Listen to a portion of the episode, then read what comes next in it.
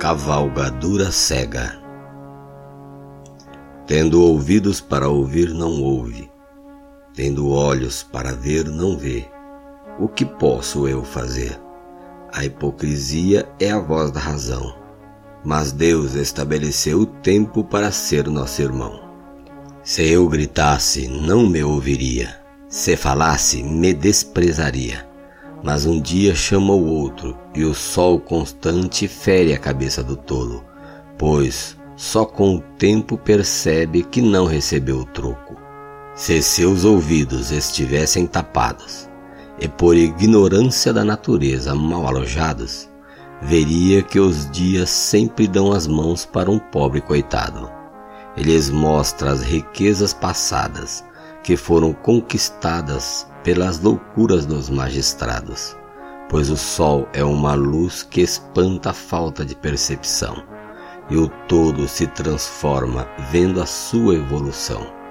Mas, com o delírio envolto na balança, rasga a alma do martelo com as mãos. Temos também as árvores, que buscam águas nas profundezas, só que ninguém sabe que são elas quem as chamam pois precisam produzir frutos para que os alimentos venham sobre a mesa.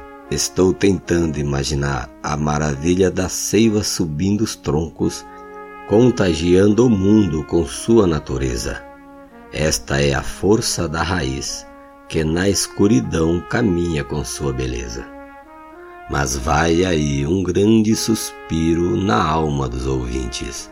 A rainha mostrou os vestidos, e o mar cuspiu suas vestes em forma de gemido, mostrando sua nudez ao mundo, se viu na alvorada a prostituição invadindo o palácio e os homens perdendo sua direção. E quando olharam a nojeira em volta de si, jogaram-na nas correntezas, suas roupas rasgadas e imundas. Isto mostrava o cemitério da pobreza, estavam nus e desamparados, e não quiseram mais persistir com os crimes na esplanada, preferindo as ovelhas das jornadas. Tiraram a venda dos olhos para não ficarem cegos. Olharam de contínuo na escuridão, viram que a luz da sua sabedoria traía o pobre indefeso que gemia olhando a janela acreditando na tela negra em forma de espelho. Era um grande vilão.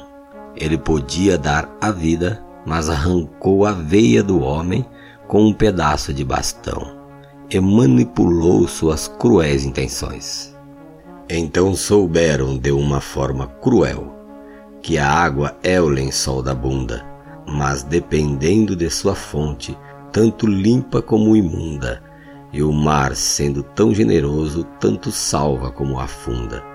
E o brilhante marinheiro está sempre de joelho, e Tomé é um herói para quem não tem escudeiro. Também viram que o tolo só vê a luz de sua sabedoria, e diz para todos: Sou sábio. Ele também corre a cavalo numa bela cavalaria, mas está privado da luz do meio-dia é um pedaço de tição apagado embebedado em água fria. A lua ilumina as trevas e as estrelas dão ornamento para o céu, onde o cego que não quer ver está sempre na escuridão, mas o viajante de olhos abertos contempla a beleza da imensidão.